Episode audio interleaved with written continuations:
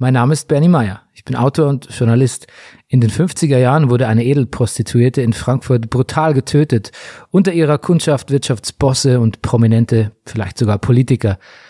Der Fall wurde ein Medienereignis. Die junge Republik hatte ihren ersten großen Skandal. Doch der Täter wurde nie gefasst. 60 Jahre später. Vielleicht habe ich eine Chance. Vielleicht entdecke ich etwas, das all die Jahre übersehen wurde. Vielleicht finde ich eine Spur zum Mörder zum Mörder der Nitribit.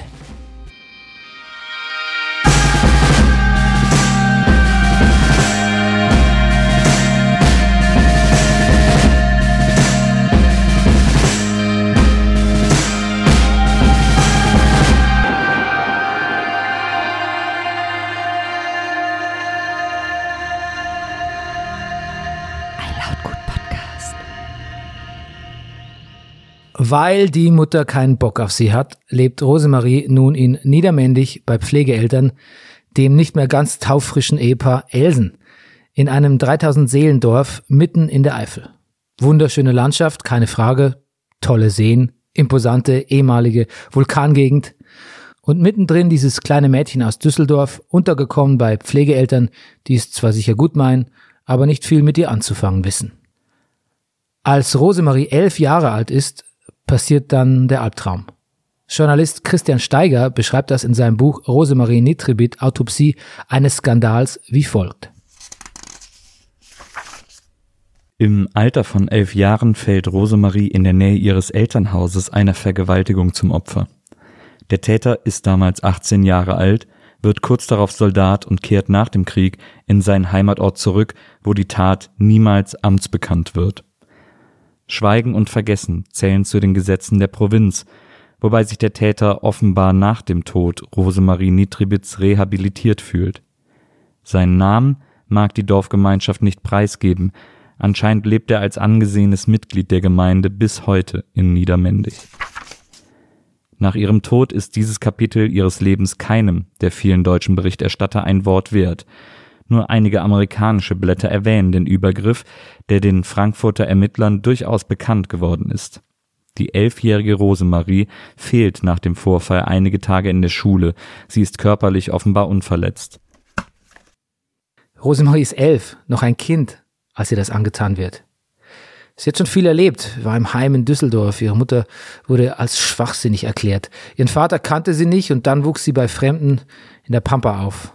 Aber dann eine solche Untat, ein so schäbiges Verbrechen an ihr, als ob es nicht schon genug wäre. Deswegen habe ich unsere Gerichtspsychiaterin Adelheid Kastner gefragt, was das mit einem so jungen Mädchen macht und anstellt. Da hat sie erstmal ausgeholt. Ja, ich glaube, das Schlimmste an, diesem Vergewaltigungsszenario ist jetzt, so, so schlimm wie es jetzt klingen mag, ist es weniger die Vergewaltigung als die fehlende Rückhalt.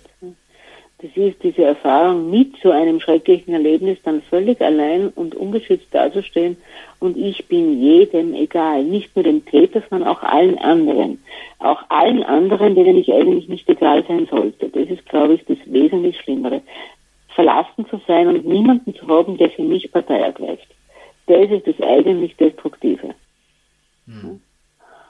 Das ist, das, das ist die Erfahrung, die dann wirklich verstört und die Erfahrung, die nachhaltig ist. Man kann über eine Vergewaltigung mit entsprechend stützendem Milieu hinwegkommen. Sie wird immer Teil der Biografie bleiben, aber man kann sie irgendwie innerlich so weit ad acta legen, dass sie nicht prägend wird. Aber wenn man mit so einem Erlebnis völlig allein im Regen stehen gelassen wird, kein Hahn kräht danach, dass mir Gerechtigkeit widerfährt, und wie ich mit dem zurande komme. Im Gegenteil, das wird dann eher so abgetan als, na ja, na ja, na ja, wer weiß, was du gemacht hast, nicht? Ich meine, hm? das ist ja eine, eine Denkensart, die ja damals durchaus auch noch verbreiteter war, als sie heute lauthals geäußert wird. Nicht? Dass man ja das als Frau schon auch oder als junges Mädchen schon auch selber herausfordert. Nicht? Wer weiß, wie, wie anzüglich sie die verhalten hat oder wie sie die gebärdet hat. Nicht? Vielleicht hat sie ihn sogar gereizt. Also man kann, man kann sich schon einiges an unschönen Dingen vorstellen, die da in diesem Zuge dann auch noch zum Tragen kamen. Und das ist dann natürlich schon eine nachhaltige und vielleicht auch nachhaltig prägende Erfahrung, wo sie dann praktisch dieses eigene, dieses eigene Desaster umgedreht hat und aus dem ihr Asset gemacht hat. Weil das war ja dann ihre Methodik, um sich in die überlegene Position zu bringen. Sie hat dann aus dem, was sie ursprünglich massiv erniedrigt hat, das gemacht, was die aus ihrer Warte wahrscheinlich erhöht hat. Kompensation, ne? Okay, ja, Kompensation. Äh, das leuchtet mir gewissermaßen ein, so schlimm ich das auch finde. Wie es danach bei Rosemarie weiterging, weiß unser guter alter Freund Guido Goller. Dr. Guido Goller. Im Alter von 13 Jahren freundet sich Nitribit mit zwei Prostituierten an, die sie an französische Soldaten des benachbarten Militärflugplatzes Mendig vermitteln. Käuflicher Sex ist kurz nach Kriegsende ein einträgliches Geschäft. Bei einer Befragung durch das Kreisjugendamt Main besteht Rosemarie darauf, einen französischen Freund zu haben, mit dem sie mehrmals geschlafen haben will. Zu Hause stiehlt sich Rosemarie nachts aus dem Fenster ihres Zimmers. Disziplinarischen Maßnahmen ihrer Pflegeeltern hält sie Drohungen entgegen, die mit ihr befreundeten französischen Soldaten auf den Plan zu rufen. Klar habe ich Mitleid mit der kleinen Rosemarie, das klingt ja alles fürchterlich rastlos anstrengend. Und vielleicht war sie wirklich verliebt, vielleicht hat sie wirklich ganz teenie-mäßig für einen der französischen Soldaten geschwärmt und sich deswegen auf den ganzen Scheiß hier eingelassen. Vielleicht hat sie auch gefallen, dass es einen Ort gab, an dem sie wer war, an dem sie als etwas galt, an dem sie begehrt wurde, weil ihr das ja so im Leben noch nicht widerfahren ist. Aber das ändert nur wenig daran, dass die Erwachsenen in diesem Szenario sie ganz offensichtlich ausgenutzt haben. Moment. Macht man es sich mit dieser Küchentischpsychologie nicht viel zu einfach? Steckt hier nicht schon der große Fehler, die Rosemarie von Anfang an zum Opfer zu machen? War ihr Verhalten bei den Franzosen nicht einfach nur Pubertät. Frau Kastner beschreibt das so.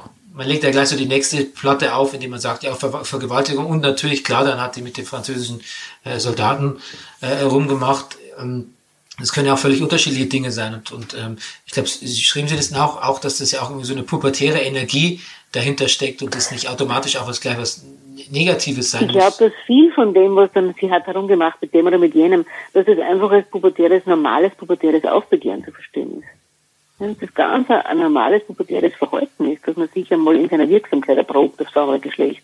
Das gehört also Pubertät nachher dazu. Und in all seiner Traurigkeit und in all seiner grässlichen Willkür ist das vielleicht trotzdem der Moment, in dem es aufhört, in dem Rosemarie aufhört, das Opfer zu sein und von dort an ihr Schicksal selbst in die Hand nimmt. Und wie? Herzlich willkommen zu unserer ersten und einzigen Ausgabe der neuen Show Wo ist Rosemarie? Wir werden versuchen, mit Ihnen gemeinsam herauszufinden, wo sich die junge Rosemarie Nitribit zur Zeit ihrer Pubertät befindet. Aber Vorsicht! Wer einen Augenblick unaufmerksam ist, der verpasst vielleicht schon wieder die ein oder andere Station. Und nun gute Unterhaltung mit Wo ist Rosemarie und ihrem Gastgeber Bernie Meyer! Ich will nicht despektierlich oder ironisch klingen, aber die Odyssee, auf die sich Rosemarie macht, ist wirklich beachtlich. Nötigt einem Respekt ab bei all den Torturen. Sie startet in Mendig, Rosis Pflegeeltern können mit ihrem Ziehkind nicht mehr viel anfangen. Sie haben sie kein bisschen mehr unter Kontrolle. Die 14-Jährige kommt und geht, wann es ihr passt. In ihrer Verzweiflung wenden sie sich an den örtlichen Pfarrer.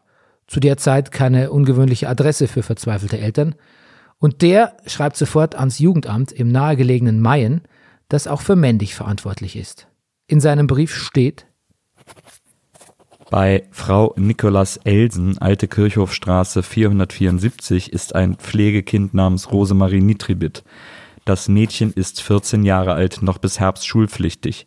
Das Mädchen ist sittlich höchst gefährdet, wenn nicht schon weitestgehend verdorben. Es spricht öffentlich von seinen Erlebnissen geschlechtlicher Art. Bei einer Rücksprache mit der Pflegemutter gab diese die Unmöglichkeit zu, noch auf das Mädchen positiv einwirken zu können. Die Pflegemutter selbst war vor einigen Tagen persönlich beim Jugendamt, konnte aber niemanden sprechen. Ich möchte bitten, sich doch seitens des Jugendamtes schnellstens des Falles annehmen zu wollen, auch schon mit Rücksicht auf die Gefährdung der anderen Schulkinder. Das Mädchen scheint von ihrer unehelichen Mutter erblich sehr belastet. Mhm. Hier wird offenbar versucht, das Mädchen loszuwerden. Gar nicht mal so sehr aus reiner Boshaftigkeit, sondern aus totaler Überforderung. Vielleicht sogar aus einem gewissen Gefühl der Fürsorge. Rosemarie musste gerade kurz vor ihrem 14. Geburtstag eine Abtreibung über sich ergehen lassen, die sie fast das Leben gekostet hätte, und ihre Pflegeeltern waren fest entschlossen, das Mädchen quasi vor sich selbst zu schützen. Am 22. August 1947 verfügt das Amtsgericht Main, dass Rosemarie einer strengen Arbeitszucht unterworfen werden müsse. Sie soll in ein Heim, in dem sie durch Arbeit und strengstmögliche Züchtigung wieder auf den Pfad der Tugend zurückgeführt wird, oder zumindest das, was ihre Vormunde dafür halten. Es gibt nur ein Problem. Seit dem 21. August ist Rosemarie wieder weg, abgehauen, zum ersten Mal in die Stadt, die ihre Zukunft und ihr Verhängnis zugleich werden soll. Frankfurt.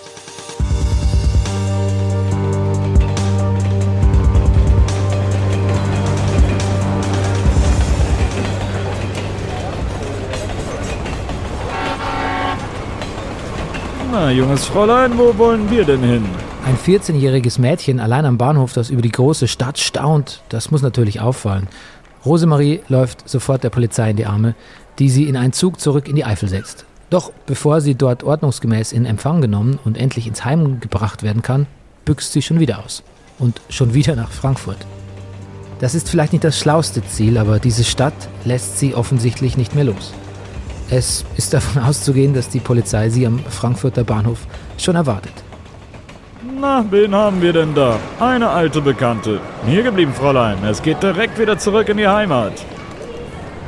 Und damit Schon sitzt sie wieder im Zug nach Mendig. Dort ist man diesmal etwas besser vorbereitet und lässt Rosemarie nicht mehr aus den Augen, bis sie in ihrer neuen Heimat ankommt. Einem Kinderheim irgendwo am Niederrhein. Was für die meisten erstmal Endstation bedeutet, ist für Rosemarie höchstens ein kleines Gastspiel. Nach nur vier Tagen schickt sie das Heim wieder weg. Wegen schwerer sittlicher Verwahrlosung sei Rosemarie für den Betrieb nicht tragbar, so die Heimleitung.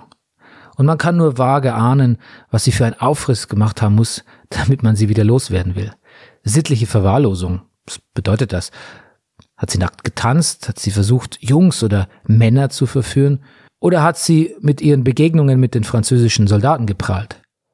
Was auch immer es war, es war ihr Ausschlusskriterium für den Niederrhein. Und somit ging es zu ihrer nächsten Station, dem Marienheim in Hagen-Haspe, geführt von dem Nonnenorden mit dem funky Namen Die armen Dienstmägde Jesu Christi.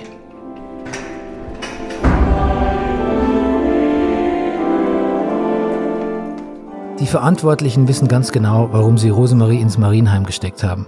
Hier weht ein anderer Wind. Den ganzen Tag gibt man den Mädchen zu tun, damit sie nicht auf dumme Gedanken kommen und wer weiß, am Ende ihrer Zeit im Heim vielleicht sogar ein wertvoller Teil der Gesellschaft sein können. Hauswirtschaftlicher Unterricht, Arbeiten in der Waschküche, solche Sachen halt. Alles unter streng katholischer Erziehungsmaxime. Vielleicht muss man sich das ein bisschen so vorstellen wie die Nonnen bei Blues Brothers. Wichtig ist aber vor allem, dass die sich nicht so leicht verarschen lassen wie die bisherigen Erzieher. Da muss man cleverer vorgehen. Und das lernt Rosemarie, als sie wenige Tage nach Ankunft im Heim wieder abhaut und am Hagener Bahnhof Passanten um Fahrgeld anbettelt. Denn da wartet schon eine der Erzieherinnen aus dem Heim auf sie und nimmt sie wieder mit zurück. Die frühe Nonne fängt den Wurm. Also die Rosi.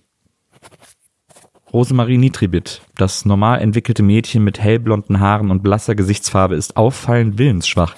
Gezeichnet Oberin Maria Georgiana. Über Rosemarie Nitribit wurde ja schon in jungen Jahren so einiges behauptet. Aber falscher als die Oberin liegt kaum jemand. Und das ist verwunderlich. Schließlich hat sie jeden Tag so ihre liebe Mühe Not mit dem jungen Mädchen. Aber vielleicht kann Rosi sich einfach auch so gut verstellen. Vielleicht hat sie da von klein auf quasi gelernt, was in ihrem Beruf später so gut helfen sollte.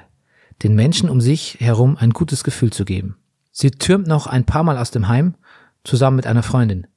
Und dann lungern die rum, immer irgendwo zwischen Bonn und Frankfurt und werden jedes Mal wieder erwischt und zurückgeschickt. Da begreift Rosemarie, eine neue Strategie muss her, wenn sie dem ätzenden Heimleben endgültig entkommen will.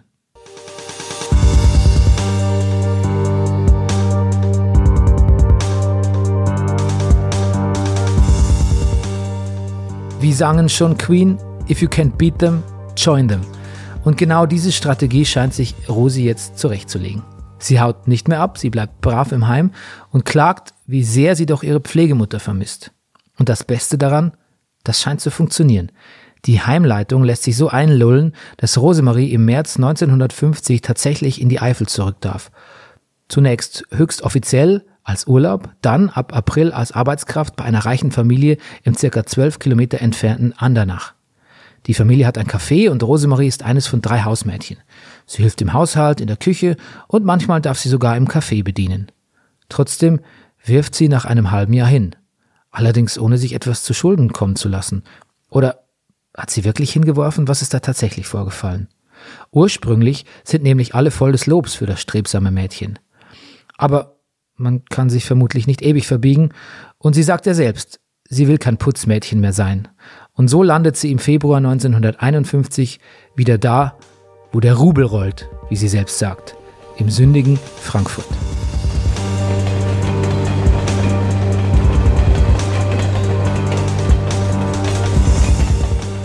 Es ist der 2. Februar 1951. Na, wo wollen wir denn hin, junges Fräulein? Warum so eilig? Sollte eine junge Dame wie Sie um diese Zeit nicht zu Hause bei den Eltern sein? Was machen Sie hier am Bahnhof? Den Ausweis bitte mal. Genauso wenig wie man Rosemarie einsperren kann, scheint sie sich verstecken zu können. Bei der Polizei am Frankfurter Bahnhof ist sie schon sowas wie eine alte Bekannte. Vor zwei Tagen ist sie 18 Jahre alt geworden. Die Polizei beschließt ihre ganz eigene Disziplinierungsmaßnahme und Rosemarie lernt schon wieder ein neues Heim kennen. Das Monika-Heim in Frankfurt. Das ist für die, die man gefährdete Mädchen nennt. Sogar mit einer geschlossenen Abteilung. Also alles da, was man braucht, um so ein junges, insolentes Ding zu brechen. Sechs Tage später haut Rosemarie natürlich auch von dort ab und als sie eine Woche später aufgegriffen wird, hat sie plötzlich 20 Dollar in der Tasche, umgerechnet ca. 80 Mark. Der Wochenlohn eines Arbeiters. Sie scheint ein gutes Geschäftsmodell in der Zwischenzeit gefunden zu haben. Die Nonnen in Hagen wollen sie nicht zurückhaben, weil sie angeblich nur noch Schulkinder aufnehmen. Aber vermutlich ist man ganz froh, sich nicht mehr mit der Dauerausreißerin rumplagen zu müssen. Rosemarie haut alleine im Februar mehrfach aus dem Monika-Heim ab, nur um immer wieder zurückgebracht zu werden. Kein Heim will sich jetzt mehr ihrer annehmen. Allen scheint der Aufwand viel zu groß auf dieses Mädchen aufzupassen. Und so kommt's, wie es kommen muss. Rosemarie landet in Einzelhaft. In einem Kloster in Trier mit dem klangvollen Namen Zum guten Hirten. Sie trotzt und tobt, so das Vorliegen einer Geisteskrankheit vermutet wird. So schreiben es die Herren vom Kloster. Dabei ist es gut vorstellbar, wie es zu dieser Einschätzung kommt. Wenn man jemanden wie Rosemarie isoliert und einsperrt, dann wehrt die sich sicher mit Händen und Füßen, unter lautem Gebrüll. Und schon haben die Herrschaften die Diagnose, die sie brauchen, um den Problemfall wegzuschließen. Rosemarie Nitribit, so der Beschluss, kommt in die Landesnervenklinik in Andernach. Und aus solchen Anstalten kommt man in der Regel nicht mehr raus. Zumindest ist es nicht so gedacht.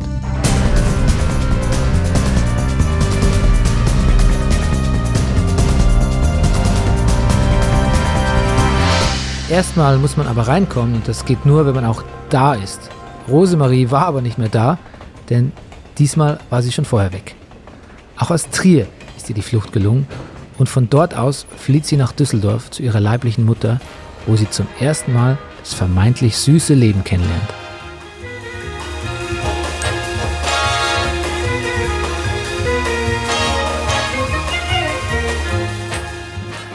Sie stolziert über die Köhe, die Prachtstraße von Düsseldorf.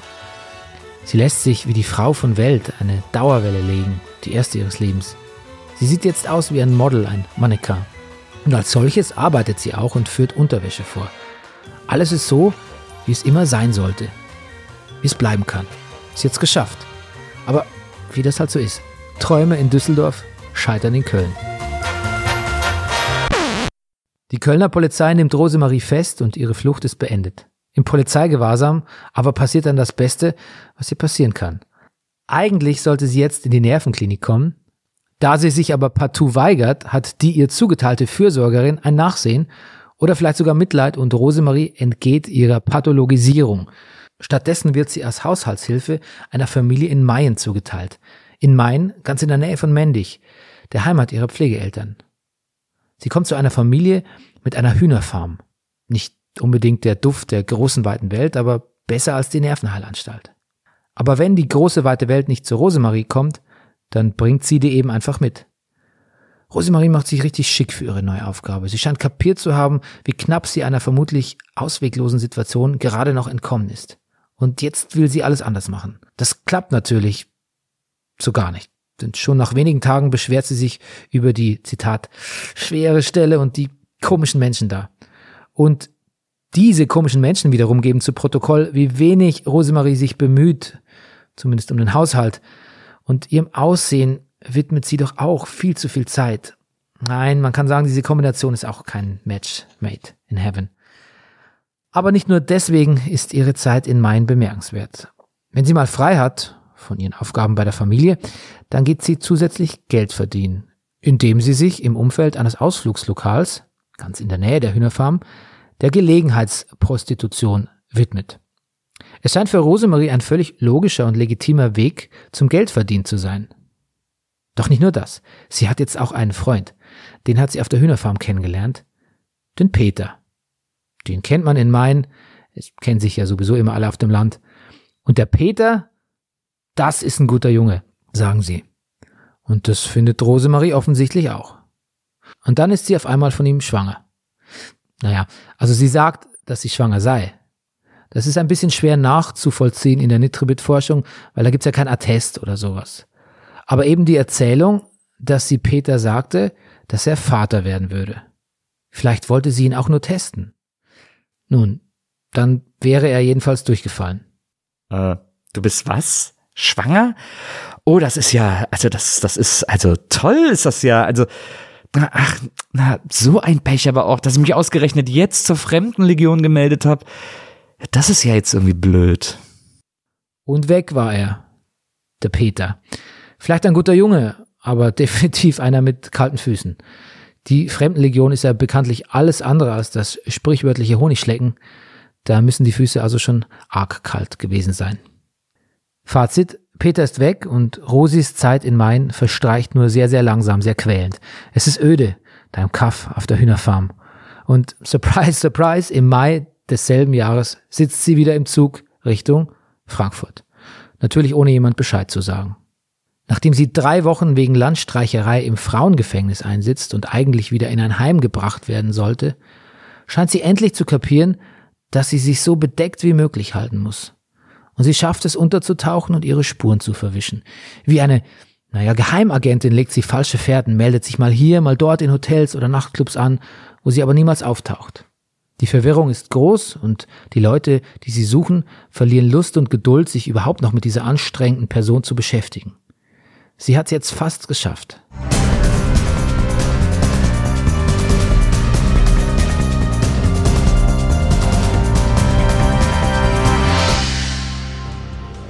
Nee, oder?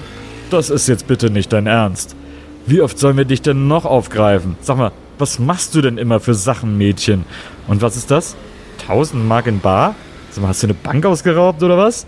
Wie kommt ein Mädchen wie du denn an so viel Geld? Da stimmt doch was nicht. Na, du kommst jetzt erstmal mit auf die Wache. Kennst du ja. Es ist April 1952, als Rosemarie erneut von der Frankfurter Polizei aufgegriffen wird. Und mittlerweile ist sie zu einem Problem geworden. Die Mayener Behörde, immer noch für sie zuständig, findet tatsächlich kein Heim mehr, in dem sie Rosemarie unterbringen kann. Bis auf eins, das äh, Schlimmste von allen. Jetzt aber wirklich. Die Arbeitsanstalt Brauweiler in Pulheim bei Köln. Dort kommt sie in eine Einzelzelle. Die Arbeitsanstalt war kurze Zeit Konzentrationslager, dann Gefängnis der Nazis. Und zu Rosemaries Zeit wurde daraus eine Anstalt für Trinker, Bettler und alle anderen, die man dringend aus dem Straßenbild weghaben wollte. Rosemarie schließt dort keinerlei Freundschaften. Nachdem sie zwei Monate Tüten geklebt hat, kommt sie in die Weberei. Man muss sich ihre Zeit und ihren Alltag dort so trostlos wie möglich vorstellen. Zum ersten Mal ist sie an einem Ort gelandet, von dem es scheinbar kein Entrinnen gibt.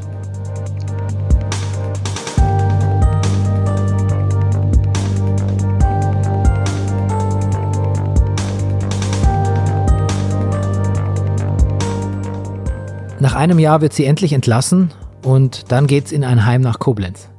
Die Zeit in der Arbeitsanstalt scheint ihre Spuren hinterlassen zu haben. Die Anstaltsleitung berichtet stolz über einen kleinen Erziehungserfolg in der Causa Nitribit.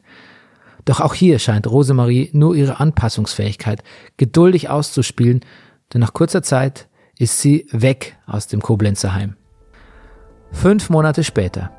Es ist August. In einem halben Jahr wird Rosemarie 21 und somit volljährig. Um ihr und vor allem allen anderen Behörden, Heimen, Klöstern, Polizisten, Fürsorgern, Pflegeeltern, Nonnen, Nervenärzten, Nachtwächtern, Pförtern, Beamten und sonstigen Verantwortlichen ein für allemal Ruhe zu gönnen, erklärt das Amtsgericht Main Rosemaries Fürsorgepflicht für aufgehoben und sie damit für quasi volljährig. Das Jugendamt, all die Erwachsenen, die meinen zu wissen, was so ein Mädchen braucht, quasi der ganze Apparat, hat vor der kleinen Rosemarie kapituliert. Sie sei für kein Heim mehr tragbar, schreiben sie. Und damit ist es im wahrsten Sinne des Wortes amtlich. Sie hat es geschafft. All die Kämpfe, all die Fluchten, hier hat das ein Ende. Sie nimmt den Zug nach Frankfurt. For real diesmal. Und niemand kann ihr mehr was anhaben. Na, wer ist denn da schon wieder? Na komm, dann wollen wir mal. Äh, was? Volljährig? Du? Aber. Verstehe. Fürsorgepflicht aufgehoben. So, so. Ja, zeig mir her den Wisch. Hm. Tatsache. Na dann, verehrtes Fräulein Nitribit, willkommen in Frankfurt. Ja, sie hat's geschafft. Rosemarie ist in Frankfurt. Und hier geht sie nicht mehr weg.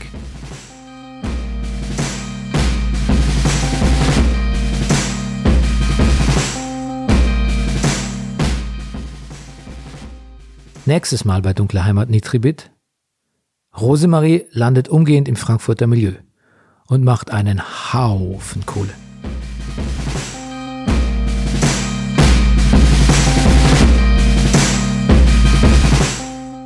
Dunkle Heimat ist ein Podcast von Lautgut.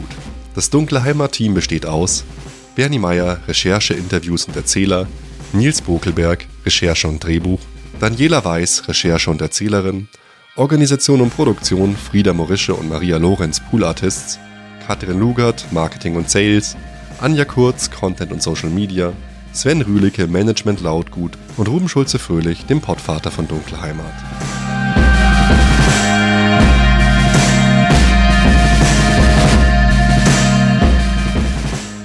Liebe Hörerinnen und Hörer von Dunkle Heimat, vielen Dank, dass ihr auch diese Folge von Dunkle Heimat wieder angehört habt. Falls ihr auf dem Laufenden bleiben wollt und Informationen haben wollt zu unseren anderen Formaten, wie zum Beispiel Ich hau ab, dann meldet euch doch einfach unter lautgut.de bei unserem Newsletter an. Auf Twitter könnt ihr uns folgen unter @dunkleheimat und Informationen auf Facebook findet ihr unter @dunkleheimatpodcast.